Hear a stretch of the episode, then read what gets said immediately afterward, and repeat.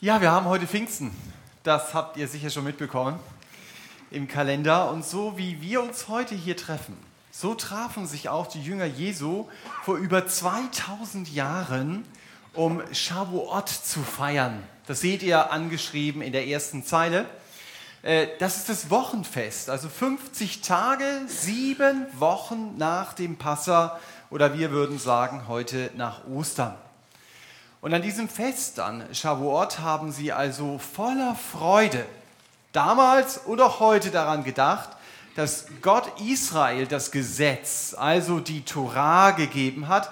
Und man denkt auch daran, dass es eine gute Ernte gegeben hat. Also die, Weizen, äh, die Gerstenernte ist dann vorbei und die Weizenernte beginnt. Das ist nicht etwas, was man sich ausgedacht hat in Israel, sondern dieses Fest geht auf 3. Mose 23 zurück. Auf Griechisch heißt es eigentlich den 50. Tag.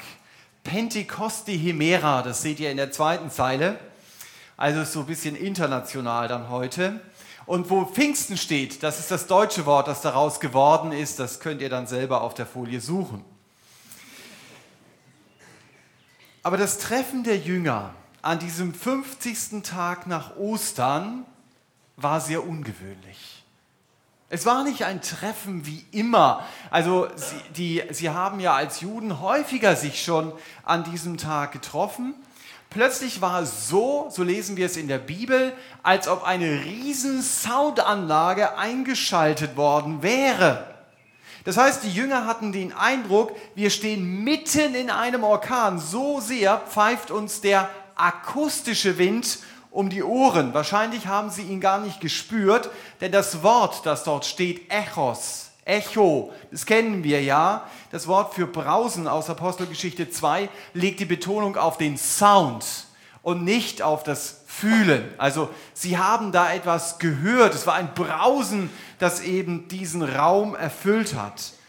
Und plötzlich sehen dann die Jünger etwas, was sie noch nie gesehen haben, dass nämlich über ihnen Flammen auftauchen, über jedem Einzelnen, über dem Johannes, dem Petrus und wer da noch alles war, der Andreas, da tauchen Flammen auf und diese Flammen, die sehen aus wie Zungen. Ich habe das versucht, ein bisschen nachzuempfinden hier auf der Folie. Und dann bekommen die Jünger die Fähigkeit, mit ihren normalen Zungen, die sie haben, von dem zu reden, was Gott getan hat. So sagt es dann dieser Text. Sie haben die großen Taten Gottes verkündigt. Und sie haben das in verschiedenen Sprachen gemacht. Und das Besondere war, sie haben diese Sprachen nie gelernt. Die fingen plötzlich an zu reden auf Arabisch. Die konnten plötzlich Farsi. Die konnten Griechisch. Die brauchten hier keine Übersetzung. Und Lateinisch konnten die sowieso. Also das wünscht sich jeder Schüler, eine Fremdsprache zu sprechen, ohne sie lernen zu müssen. Das ist noch viel stärker als das, was Google heute bieten kann. Also wenn wir Pfingsten feiern, dann denken wir an genau diesen Tag. Wir denken an genau dieses Ereignis damals in Jerusalem und wir erinnern uns auch daran, dass der Heilige Geist sichtbar auf dieser Erde geworden ist als Menschen, die mit Jesus unterwegs sind, als Christen, als Jünger, so hieß es hier ja, ist es so, dass wir mit einem unsichtbaren Gott unterwegs ist, sind. Und doch ist es so, dass dieser unsichtbare Gott an einzelnen Punkten in der Geschichte sichtbar geworden ist. Zum Beispiel war das Volk Israel in der Wüste unterwegs.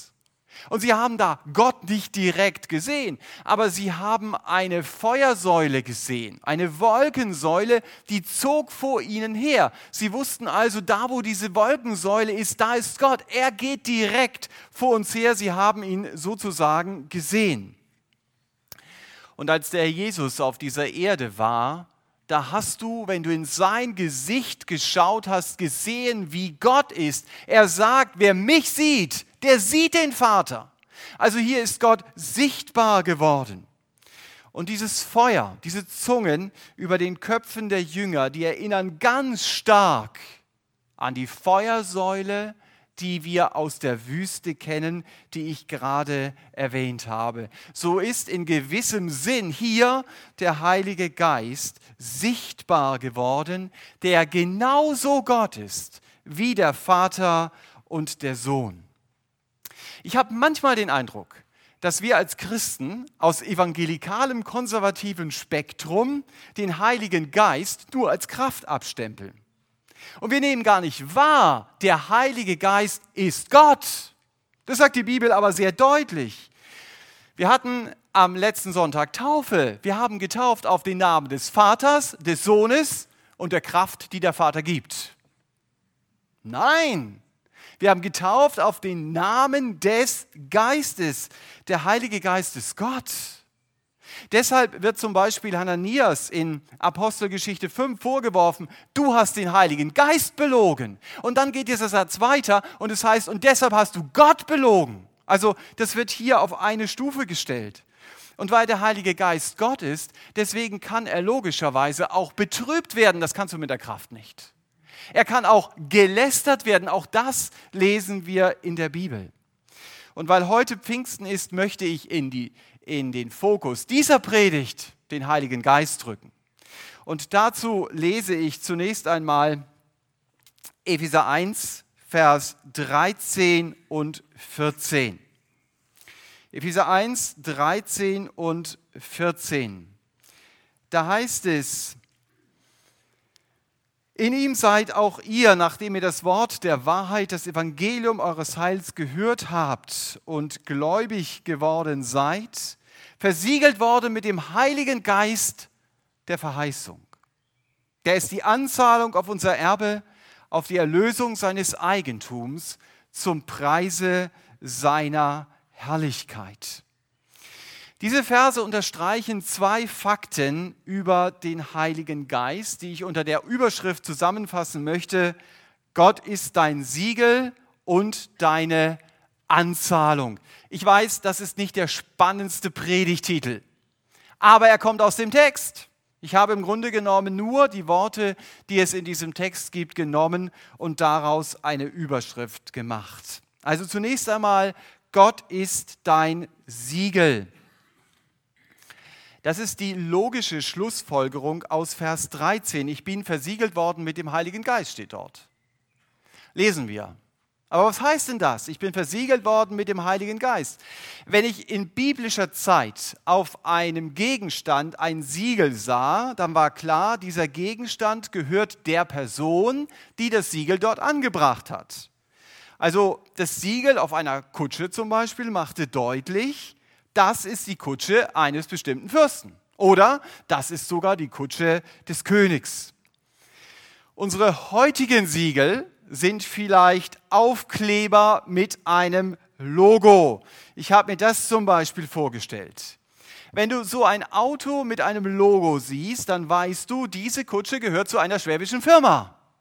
Die gehört nicht demjenigen, der es fährt, sondern das ist ein Dienstfahrzeug. Und manche Firmen sind dann auch so dreist, dass sie ihr Logo auf einzelne Personen drucken. Äh, und damit wird deutlich, diese Person gehört zu uns. Und so ein Siegel, so ein Logo gibt einer Person einen ganz besonderen Wert. Sie tritt nämlich im Namen der Firma auf.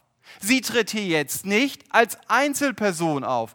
Diese, diese Person spricht für die Firma, deswegen hat ihr Wort Gewicht für die Firma. Aber dieser Verkäufer muss sich auch bewusst sein, wie ich mich benehme, wird immer mit der Firma verbunden bleiben. Und deshalb komme ich wieder zu unserem Text hier zurück, zu unserem ersten Gedanken, versiegelt mit Gott, dem Heiligen Geist. Und ich habe es überschrieben mit dem Satz, Gott ist dein Siegel, das macht dich zu seinem Eigentum. Gott, der Heilige Geist, ist dein Siegel. Und das macht dich zu, deinem, zu seinem Eigentum. Es gibt ja einen Unterschied zwischen Eigentum und Besitz. Der Besitzer verwaltet eine Sache, während dem Eigentümer die Sache gehört. Also du kannst ein Auto besitzen, dann fährst du damit, aber es kann sein, du hast gar keinen Fahrzeugbrief. Das heißt, es gehört dir nicht. Du bist nicht der Eigentümer, aber du bist der Besitzer. Ich kann im Blick auf mein Leben handeln wie so ein Besitzer und kann Entscheidungen treffen, aber wenn ich mit Jesus unterwegs bin, dann weiß ich, ich bin sein Eigentum. Das ist, was dieser Vers hier auch sehr deutlich sagt. Und wenn ich sein Eigentum bin, dann kann ich zum Beispiel nicht über meine Zeit selber verfügen, auch nicht darüber, für welche Ziele ich lebe. Ich kann nicht mehr so leben, wie ich will. Denn ich bin nicht der Eigentümer meines Lebens. Ich bin erkauft mit dem Blut des Herrn Jesus. So sagt es die Bibel. Deswegen hat er für mich bezahlt. Deswegen, das habe ich ja bewusst gemacht, habe ich gesagt, Herr Jesus, ich möchte, dass du der Eigentümer in meinem Leben bist, über mein Leben. Und deshalb muss ich den Herrn Jesus bei manchen Entscheidungen, oder? Immer wieder fragen, Herr, willst du das eigentlich? was ich mir da ausgedacht habe? Oder bin ich des eigenen Willens fette Beute geworden bei dem, was ich da jetzt tun möchte? Dadurch, dass Gott der Heilige Geist in meinem Leben ist, klebt das Eigentumssiegel Gottes an meinem Leben. Das gibt meinem Leben Wert. Ich weiß, ich gehöre dem lebendigen Gott. Und so geht es uns manchmal ja. Da klebt ein bestimmtes Siegel und du denkst, das ist ja nur ein einfacher Gegenstand. Aber wenn da ein bestimmtes Siegel klebt, dann ist dieser Gegenstand schon viel teurer weil du sagst, hey, das ist ein ganz besonderes Siegel. Ich habe dieses Beispiel mal genommen, ja? Also du kannst billigere Bobbycars kaufen. Aber wenn da dieses Siegel klebt und es von der bestimmten Firma kommt, dann zahlst du gleich mehr. Weil es klar ist, okay, das, die Leute stehen dahinter. So ein Emblem gibt natürlich auch Bedeutung, in diesem Fall meinem Kind. Ich weiß nicht, wo du deine Bedeutung suchst was du haben möchtest, um Bedeutung zu haben, wen du in deinem Leben gerne treffen möchtest, um Bedeutung zu haben. Ich komme wieder zurück zu Epheser 1, Vers 13. Paulus schreibt hier, ich bin Gottes Eigentum.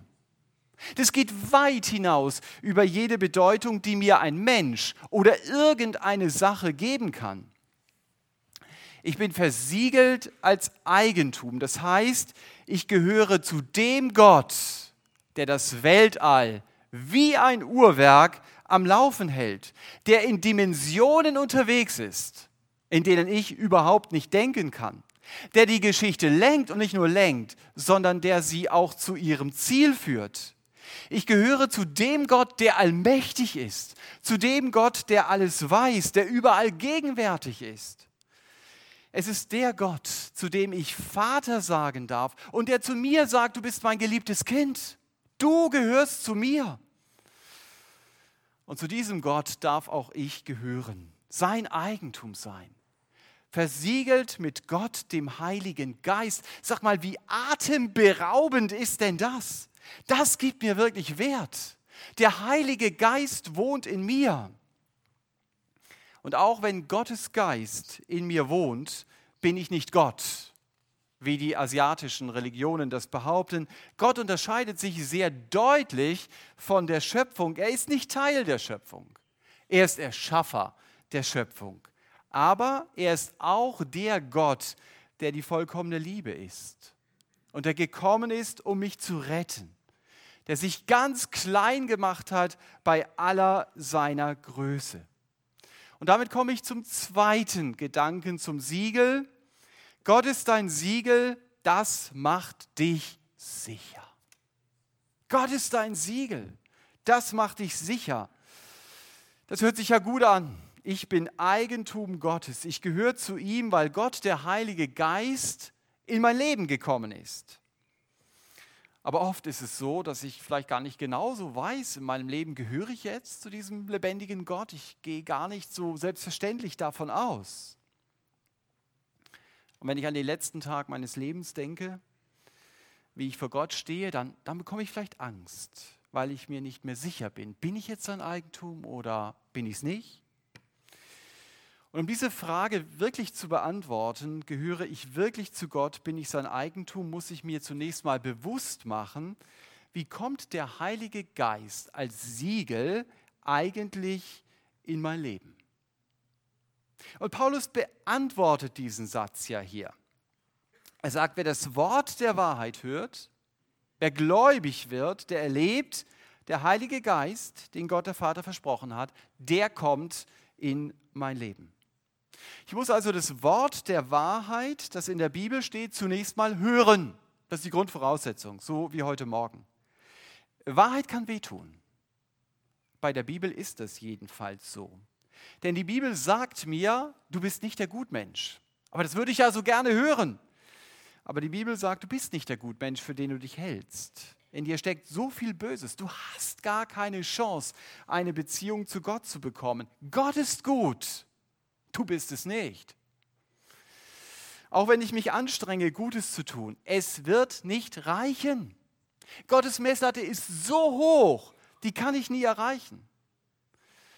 Auch deshalb nicht, weil mein Lebenskonzept heißt, ich will nicht, dass Gott in mein Leben hineinredet. Und weil Gott gerecht ist, muss er meine auf mich selbst ausgerichtete Einstellung sanktionieren. Meine rebellische Einstellung, ich bin selbst der Herr meines Lebens, hat eine Konsequenz und diese Konsequenz heißt ewige Trennung von Gott. Das ist die schlechteste Nachricht, die es gibt. Lebenslänglich von Gott getrennt zu sein. Die Bibel sagt, das ist die Hölle. Aber es gibt eine gute Nachricht und auch das ist die Wahrheit. Gott hat seinen Sohn auf diese Erde geschickt, um meine Schuld auf sich zu nehmen. Jesus kam, um für mich zu sterben. So schlimm war meine Sünde, so schlimm war meine falsche Lebenseinstellung, dass Jesus dafür sterben musste. Das ist nicht nur ausgedacht, das ist eine historische Tatsache, dass Jesus sein Leben gab. Genauso historisch wie die Auferstehung. Jesus ist nicht im Grab geblieben. Er ist auferstanden und damit wurde deutlich, der Tod ist besiegt. Und damit wurde auch deutlich, meine Schuld kann vergeben werden. Mir ist bewusst, das sind natürlich nur einige Stichpunkte, die ich ableite aus dem Satz, den Paulus hier geschrieben hat. Das müsste man normalerweise länger erklären. Und wenn Sie denken, ich würde gerne mal da irgendwo drin sitzen, wo man intensiver darüber spricht, es gibt diese Möglichkeit. Alle 14 Tage treffen wir uns zu einem Hauskreis, wo die Voraussetzung ist, dass da Menschen sind, die nicht viel Ahnung von der Bibel haben, die aber auf der Suche nach Gott sind, die sagen, ich glaube, dass hier in der Bibel wirklich der Weg zu Gott gezeichnet wird. Also alle 14 Tage, ganz herzliche Einladung, können Sie nachher auf mich zukommen. In unserem Text heute, den wir hier lesen, lese ich auch, es geht nicht nur darum, Gottes Rettungsaktion zu verstehen. Da steht ein Satz, ein Wort, das heißt gläubig. Also ich muss sie glauben. Ich muss das Wort hören und ich muss gläubig geworden sein. Und dann kommt Gott, der Heilige Geist, als Siegel in mein Leben. So sagt es der Text hier. Glauben heißt Vertrauen. Glauben heißt davon überzeugt sein, nicht meine eigene Leistung macht mich vor Gott gerecht. Aber ich vertraue darauf, dass was Jesus getan hat, das reicht völlig aus. Und deshalb nehme ich seine Gerechtigkeit an und ich gebe ihm meine Sünde. Und dieser Tausch, der ist der Grund dafür, dass Gott mir meine Sünde nicht mehr zurechnet, weil meine Sünde Jesus zugerechnet worden ist. Wenn ich an Gott glaube, dass er mich gerecht macht, ohne meine eigene Leistung, kommt Gott, der Heilige Geist, in mein Leben. Das heißt, da ist jemand da, der vorher nicht da war. Ganz entscheidend. Der Heilige Geist war nicht in meinem Leben. Aber jetzt, wenn ich gläubig geworden bin, ist Gott, der Heilige Geist, mit seiner ganzen Gegenwart in meinem Leben da. Und was macht Gott, der Heilige Geist, in meinem Leben? Ich könnte viele Dinge dazu sagen, aber wenn ich hier bei diesem Text bleibe, er macht mich sicher. Er sagt mir, ich gehöre zu Jesus. Ich weiß, wenn ich jetzt sterbe, dann werde ich bei Jesus sein. Man nennt diese tiefe innere Überzeugung darüber eine Heils- Gewissheit. Ich bin mir meines Heils gewiss. Diese Gewissheit, die muss man erlebt haben. Da kann, die kann man schlecht beschreiben, wenn man es nicht erlebt hat. Paulus sagt über diese Heilsgewissheit mal in Römer 8, der Geist selbst, also Gott, der Heilige Geist selbst, bezeugt es mit unserem Geist, dass wir Kinder Gottes sind. Also das heißt, Gott, der Heilige Geist, sagt unserem Geist, also unserer eigentlichen Persönlichkeit, du bist mein Kind. Und diese Gewissheit meine ich, wenn ich sage, Gott ist dein Siegel, das macht dich sicher. Das muss ich wissen, ob ich Gottes Eigentum bin oder ob ich es nicht bin. Und wenn ich es nicht weiß, gibt es eigentlich nur zwei Gründe dafür. Entweder ich bin wirklich kein Kind Gottes oder ich bin es, ist der andere Grund, und ich erwarte irgendwelche Gefühle, irgendwelche Erscheinungen, die mir sagen sollen, du bist mein Kind. Und ich kann das nicht einfach so glauben, wenn Gott zu mir sagt, ähm, ich gehö du gehörst zu mir, wenn du mir deine Schuld bekannt hast und bereut hast. Aber das da, genau das darf ich glauben. Auf der Suche nach Heilsgewissheit wird Menschen sehr oft ein Bibelvers wichtig. Du schließt ganz normal in deiner Bibel und plötzlich springt dich irgendein Bibelvers an. Bei mir war das so, dass ich Kolosser 2, Vers 13 las. Da heißt es, auch euch, die ihr tot wart in euren Vergehungen, hat er die Vergehungen vergeben und den Schuldschein gelöscht, der gegen uns war. Ich habe das gelesen und weiß das noch wie heute. Ha, das wieder gelesen und wieder gelesen und gedacht, hey, das ist doch meine Situation. Das ist genau meine Situation. Es ist, als ob Gott in mein Leben hineinredet und sagt, Thomas, du gehörst zu mir. Das hat mir Sicherheit gegeben. Ich bin sein Eigentum. Es ist aber nicht immer ein Bibelvers. Gott handelt nicht immer nach Schema. Manche die Christ geworden sind, können auch kein klares Datum sagen wie andere. Die sagen, ja, es war dann so, ich, ich habe gemerkt, ich bin Christ. Mm, dann ist eben die Frage wichtig, welche Frucht hat dein Leben? Denn, so sagt der Jesus es mal, an der Frucht erkennst du den Baum. Du wirst keine Kirschen bei einem Apfelbaum suchen. Das ist ziemlich vergeblich. Wenn dir Gottes Wort wichtig ist, wenn du beim Bibellesen Gott erlebst, wenn du Veränderung in deinem Leben siehst, dann ist es eine gute Frucht, die dir zeigen kann, du bist Gottes Eigentum. Ich bin also durch Gott, den Heiligen Geist, versiegelt, um mich darüber zu freuen, dass ich Gottes Eigentum bin und zu verstehen, was es bedeutet, ich darf mir meines Heils sicher sein. Und damit bekomme, komme ich vom Siegel zur Anzahlung. Das ist das zweite Stichwort, das ihr dort oben seht. Ich habe es genannt, Gott ist deine Anzahlung, deshalb freu dich auf dein Erbe. Gott, der Heilige Geist, ist deine Anzahlung, also freu dich auf dein Erbe. Wenn ich eine Anzahlung bekomme, dann halte ich ein paar Scheine in der Hand. Und diese Scheine, die kann ich ja schon mal ausgeben. Aber wisst ihr, was das Gute an einer Anzahlung ist? Das nicht alles. Ich weiß, da kommt noch mehr und ich kann auch viel mehr ausgeben. Auf mich wartet eine Erlösung, von der ich jetzt nur träumen kann. Aber vorstellen kann ich sie mir nicht wirklich. Ich denke, es wird mir nach meinem Tod so gehen, wie Martin Luther mal Psalm 126 übersetzt, wenn der Herr die Gefangenen Zions erlösen wird, so werden wir sein wie die Träumenden. Damit unser Mund voll Lachens und unsere Zunge voll Rühmens sein, dann wird man sagen unter den Heiden, der hat Großes an ihnen getan, der hat Großes an uns getan, des sind wir fröhlich. Also da merkst du, die Emotion kommt hier durch Psalm 126 durch dieses, ja, ich habe ein Erbe, das wird mein Erbe sein. Der Apostel Johannes, der beschreibt diese Erlösung, von der Paulus hier im Epheserbrief redet, in Offenbarung 21 und er sagt, Gott wird jede Träne von unseren Augen abwischen. Der Tod wird nicht mehr sein, noch Trauer, noch Geschrei, noch Schmerz wird mehr sein, denn das Erste ist vergangen. Und er schreibt es in seinem Brief dann, wie er sich auf sein Erbe freut. Er sagt, wir sind Kinder Gottes. Und es ist noch nicht offenbar geworden, was wir sein werden. Wir wissen aber, dass wir, wenn es offenbar werden wird, ihm gleich sein werden. Also da merkst du, wow, da kommt diese Freude auf das Erbe durch. Und er freut sich darüber, ja, ich werde Jesus gleich sein.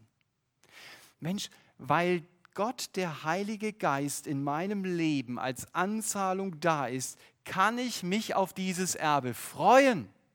Darf ich auf dieses Erbe warten? Der Jesus hat es selber gesagt, ich gehe hin, euch eine Stätte zu bereiten und ich werde wiederkommen, um euch zu mir zu nehmen. Das ist meine Ansage. Das ist eine Zusage, die er gemacht hat. Auf diese Zusage kann ich gehen. Paulus hat sich danach gesehnt, sein Erbe zu bekommen. Er sagt, ich habe Lust abzuscheiden und bei Christus zu sein. Du liest diesen Satz und denkst, ey Paulus, was ist denn das? Du sehnst dich nach dem Moment, in dem du alles, was du auf dieser Erde hast, verlierst? Das kann nicht dein Ernst sein, oder? Also, da muss ich meine Brille erstmal putzen, wenn ich das lese. Du, du, du schreibst es wirklich? Deine Freunde, dein Besitz, deine Gesundheit? Alles weg? Und du sagst, ich freue mich auf den Tag? Vielleicht würde Paulus sagen, du, ich sehne mich nicht nach dem Verlust dieser Dinge. Aber weißt du was? Ich sehe am anderen Ufer des Todes Jordans, da glänzt mein Erbe. Und nicht nur mein Erbe, da steht mein Herr und der wartet auf mich. Ich habe jetzt eine Anzahlung und deswegen weiß ich, dass alles kommt. Das ist nicht Reich der Träume, sondern das ist das, was der lebendige Gott mir in seinem Wort zusichert. Ich bin überzeugt, es wird ein unfassbarer Moment sein, Jesus zu begegnen und zu wissen, die ganze Bibel ist wahr. Jetzt sehe ich diesen Herrn, mit dem ich hier auf dieser Erde für einige Jahre leben durfte. Ich sehe ihn tatsächlich mit meinen Augen. Und dann ist es wirklich so, wie Paulus das an anderer Stelle in Römer 8 mal beschreibt. Er sagt, die Leiden der jetzigen Zeit fallen überhaupt nicht ins Gewicht.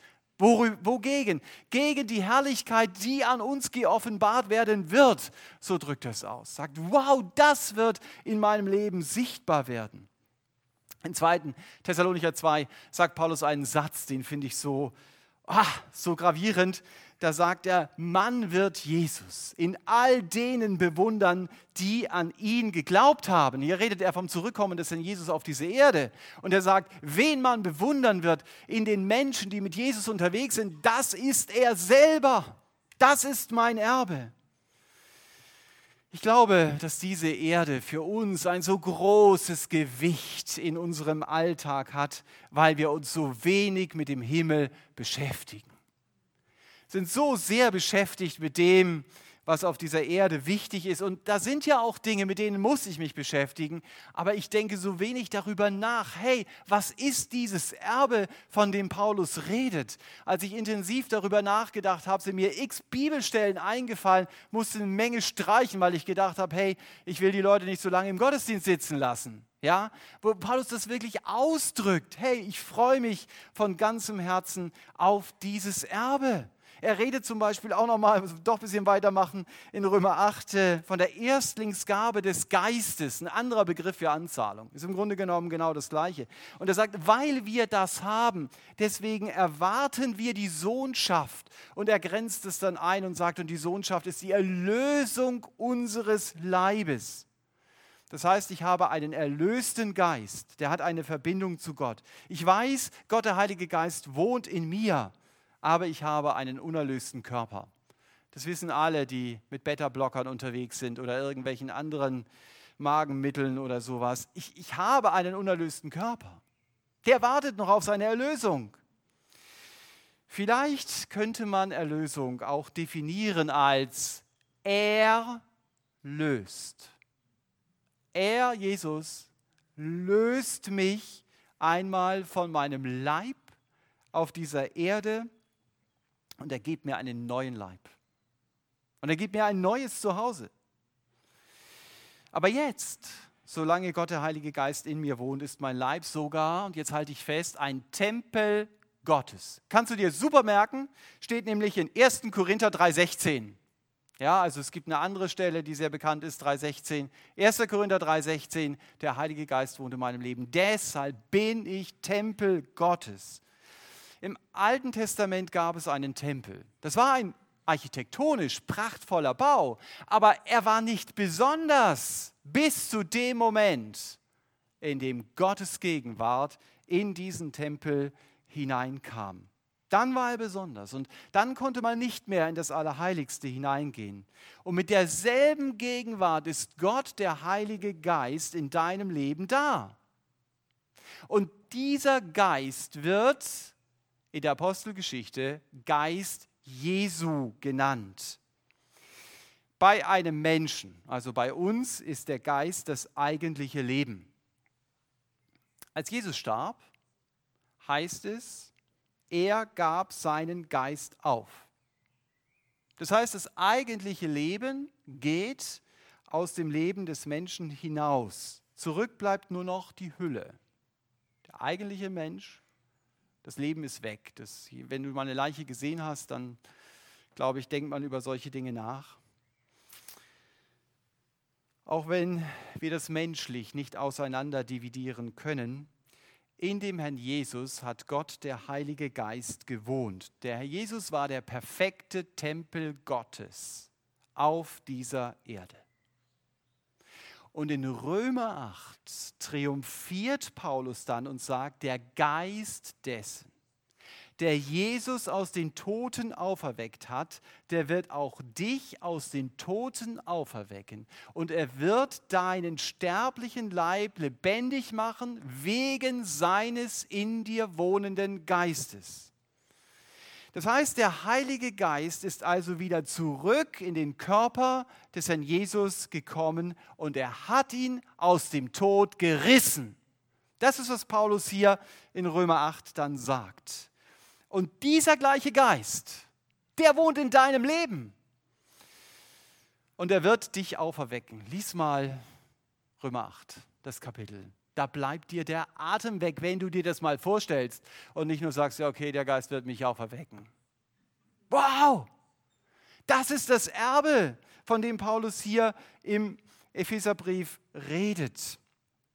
Das ist eine Hoffnung, die kann nur Jesus diese Hoffnung kann mir niemand anders geben. Und als ich Römer 8 nochmal gelesen habe, ausgehend hier vom Epheserbrief, da war es mir so, als ob Paulus aus 1. Korinther 15 herüber trompetet. Verschlungen ist der Tod in den Sieg. Wo ist Tod dein Sieg? Wo ist Tod dein Stachel?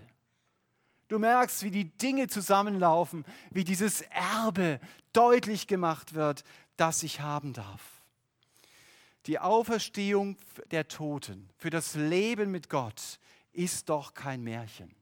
Darauf gehe ich zu, weil derjenige, der auch mich aus dem Tod reißen wird, heute schon ganz real da ist. Gott, der Heilige Geist. Das ist das, was diese Bibelstellen aussagen. Er ist die Anzahlung auf mein Erbe, das noch kommt. Auf mein Erbe, auf das ich mich freuen kann von ganzem Herzen. Anzahlung heißt aber auch, ich kann das Geld, das ich heute schon habe, ausgeben. Und diese Tatsache möchte ich in der letzten Überschrift nochmal deutlich machen. Gott ist deine Anzahlung, deshalb lebe deine Erlösung. Er löst mich. Ich werde auf dieser Erde nie sündenfrei sein. Ich werde niemals von der Gegenwart der Sünde frei sein. Sie wird immer da sein. Sie wird mich versuchen und ich werde auch immer wieder hinfallen. Und dann ist wichtig, aufzustehen, Vergebung in Anspruch zu nehmen, weiterzugehen, auf keinen Fall liegen zu bleiben. Aber wenn Gott, der Heilige Geist, in meinem Leben da ist, dann habe ich auch die Kraft der Sünde zu widerstehen. Das heißt, ich bin nicht frei von der Gegenwart der Sünde, aber ich bin frei von der Macht der Sünde. Die Sünde kann nicht mehr über mich herrschen. Ich darf jetzt schon das sein, was Paulus hier in Vers 14 schreibt, etwas zum Preis seiner Herrlichkeit. Der Heilige Geist will in dir die Kraft sein, damit du in deinem Alltag für deinen himmlischen Lebensstil bekannt wirst. Das ist so der erste Teil meines himmlischen Erbes. Durch mich soll der Himmel auf die Erde kommen. Jedenfalls im Mini-Format. Und durch mich soll sichtbar werden, die Freude an Jesus kommt mir aus allen Knopflöchern raus. Gerade dann, wenn die Umstände schwierig sind. Weißt du, gute Stimmung zu haben, wenn du im Urlaub bist, das kann fast jeder.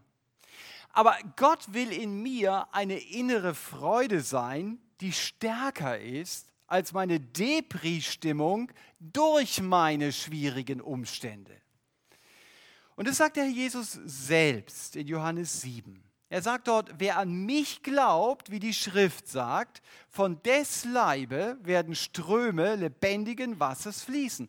Also das heißt, von dir wird etwas ausgehen, durch das andere Menschen ihren Durst, ihre Sehnsucht nach Lebenserfüllung stillen können.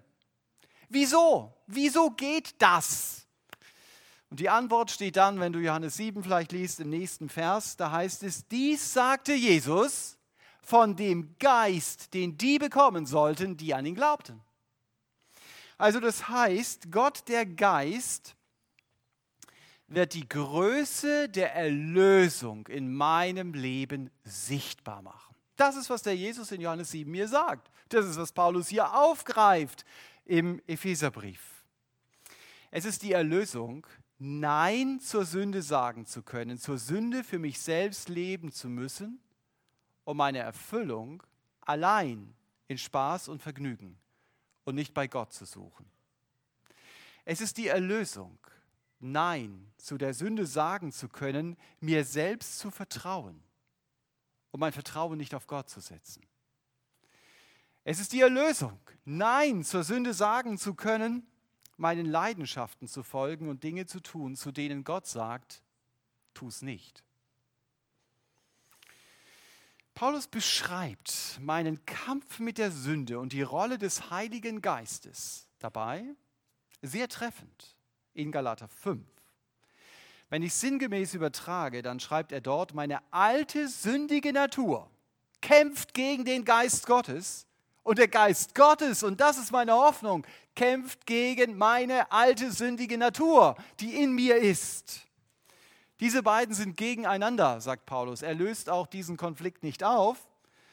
Er sagt nur, deshalb tut ihr nicht, was ihr wollt, weil die beiden gegeneinander sind. Und dann sagt er aber, wenn ihr aber im Geist lebt, dann werdet ihr die Begierde des Fleisches nicht erfüllen. Also wenn ihr sagt, ich will wirklich, dass der Geist Gottes in meinem Leben das Sagen hat, dann wirst du die Begierde deines Fleisches nicht erfüllen. Auch wenn sie vielleicht da ist, die Gedanken, dann ist sie noch keine Sünde, aber es geht um die Umsetzung. Paulus sagt also, weil Gott, der Heilige Geist, in dir lebt, musst du nicht nach der Pfeife des Teufels tanzen. Das ist wirklich eine Botschaft der Erlösung. Weil der Heilige Geist in meinem Leben ist, kann ich erleben, Gott, der Heilige Geist, löst mich von einem Leben, das von der Rebellion gegen Gottes Wort bestimmt war. Aber Lösung heißt ja nicht nur, ich sage Nein zu etwas. Es heißt ja auch, ich sage Ja zu etwas. Und weil Gott der Heilige Geist in meinem Leben ist, kann ich auch Ja sagen zu einem Leben, das sich zum Beispiel für andere Menschen einsetzt, ohne zuerst den eigenen Vorteil zu suchen. Ich kann Ja sagen zu einem Leben, das anderen Gutes tut, selbst wenn es mich etwas kostet, wenn es überhaupt nicht vorteilhaft für mich ist. Sie sogar mit Worten zu motivieren, wenn sie mich ärgern und nicht, wenn ich möchte, dass sie das tun, was ich eigentlich tun müsste ja, sondern sie zu motivieren, obwohl sie mich ärgern. Ich kann ja dazu sagen, trotz Regenwetterstimmung freundlich zu bleiben. Weitere Vorschläge, wozu du Ja sagen kannst, wenn Gott der Heilige Geist in deinem Leben ist, sind nicht weit von unserem Bibelvers entfernt. Da brauchst du nur mal Epheser 5 zu lesen, da gibt es eine Menge Vorschläge. Und da steht nach einer längeren Aufzählung, betrübt nicht den Heiligen Geist, mit dem ihr versiegelt worden seid, auf den Tag der Erlösung hin. Geht wieder hier ums Erbe. Warum soll ich das nicht machen? weil nur Gott der Geist in der Lage ist, dieses Leben, von dem ich eben gesprochen habe, nachhaltig in mir zu wirken. Und ich betrübe ihn, indem ich mein Ding mache, indem ich zu meiner Ehre lebe und nicht zu seiner Ehre.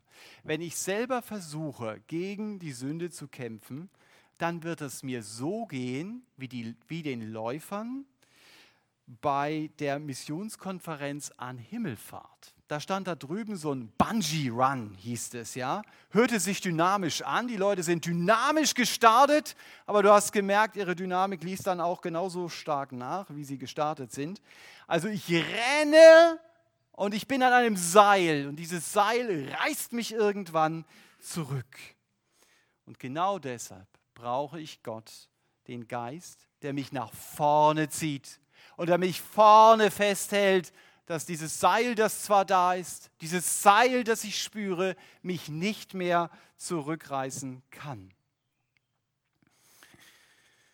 Wenn ich selbst die Sünde in meinem Leben besiegen könnte, dann könnte ich mir auch selber auf die Schulter klopfen. Und dann könnte ich sagen, seht alle her, Leute, wie stark ich bin. Ihr schafft das nicht? Ha, ich schaffe das, gar kein Problem. Ich las letztens den Satz auf Englisch, The giver gets the glory. Der Geber bekommt den Ruhm. Und wenn ich der Geber meiner eigenen Kraft bin, dann bekomme ich auch den Ruhm. Wenn ich aber von Gott abhängig bin, dann bekommt Gott auch den Ruhm. Und weißt du was? So will Gott das auch. The giver gets the glory. Dass er den Ruhm in meinem Leben bekommt und deshalb macht er mich abhängig von sich und darin soll ich die Erfüllung meines Lebens entdecken. Das sind jetzt keine theologischen Gedanken, da habe ich selber noch drüber nachgedacht. Ähm, vielleicht hat Gott es auch so eingerichtet, dass wir essen müssen und dem Vater unser beten müssen. Unser tägliches Brot gib uns heute. Das zeigt die Abhängigkeit von Gott. Er hätte es ja auch anders machen können. Hätte es ja irgendwie machen können, dass wir nicht essen müssen. Aber vielleicht wären wir dann nicht wirklich so abhängig von ihm, wie er es gerne möchte. Gott macht mich schwach. Darin liegt der Schlüssel zum Sieg. Er lässt mich meine Ohnmacht spüren mit dem Kommentar, den schon Paulus gehört hat. Lass dir an meiner Gnade genügen, denn meine Kraft kommt in Schwachheit zur Vollendung. Das ist nicht menschlich. Das ist göttlich gedacht. Wer Gott den Heiligen Geist erleben will, der muss darauf eingehen, was Gott in seinem Wort sagt und auch die eigene Schwäche eingestehen. Das ist ganz wichtig. Aus Apostelgeschichte 5 wissen wir, Gott gibt seinen Geist denen, wisst ihr, wie dieser Satz weitergeht? Nein, so geht er nicht weiter, an dem Punkt nicht. Die ihm gehorchen. Ja, in Apostelgeschichte 5 geht er so weiter. Äh, das gilt nicht nur für ein Leben, das zu ihm kommt, sondern auch für Menschen, die geprägt sind vom Heiligen Geist. Und wenn du von diesem veränderten Leben in der Bibel liest, dann kannst du sagen, Herr Jesus, was ich hier lese, das schaffe ich nie. Aber ich will durch mein Leben so gerne ein Stück Himmel auf die Erde bringen und dich groß machen. Ich will dir gehorchen. Und deshalb danke, dass der Heilige Geist in mir die Kraft ist, ein Leben zu leben, das dich in den Mittelpunkt stellt. Danke, dass Matthäus 5, Vers 16 durch meinen Alltag sichtbar werden darf. Da heißt es, die Menschen sollen eure guten Werke sehen und euren Vater im Himmel preisen. Nicht euch selber auf die Schulter klopfen, sondern euren Vater im Himmel preisen. Und wenn meine Grundhaltung die ist aus Psalm 115, nicht uns, Herr, nicht uns, sondern deinem Namen gib Ehre. Und wenn ich da nach Gottes Wort wirklich handeln will, dann wird sich Gott zu mir stellen. Und dann werde ich erleben, wie Gott der Heilige Geist in mir Dinge tut, zu denen ich selber niemals in der Lage gewesen wäre. Damit seine Erlösung in meinem Leben sichtbar wird. Paulus hat uns heute Morgen, denke ich, motiviert zu verstehen, Gott, der Heilige Geist, ist dein Siegel und er ist deine Anzahlung. Als Siegel zeigt der Heilige Geist dir, du bist Gottes Eigentum und das sollst du sicher wissen. Und als Anzahlung zeigt Gott, der Heilige Geist, ich darf mich auf mein himmlisches Erbe freuen. Ich kann aber und sollte schon jetzt und heute erlöst leben, um dadurch Gott zu ehren. Amen.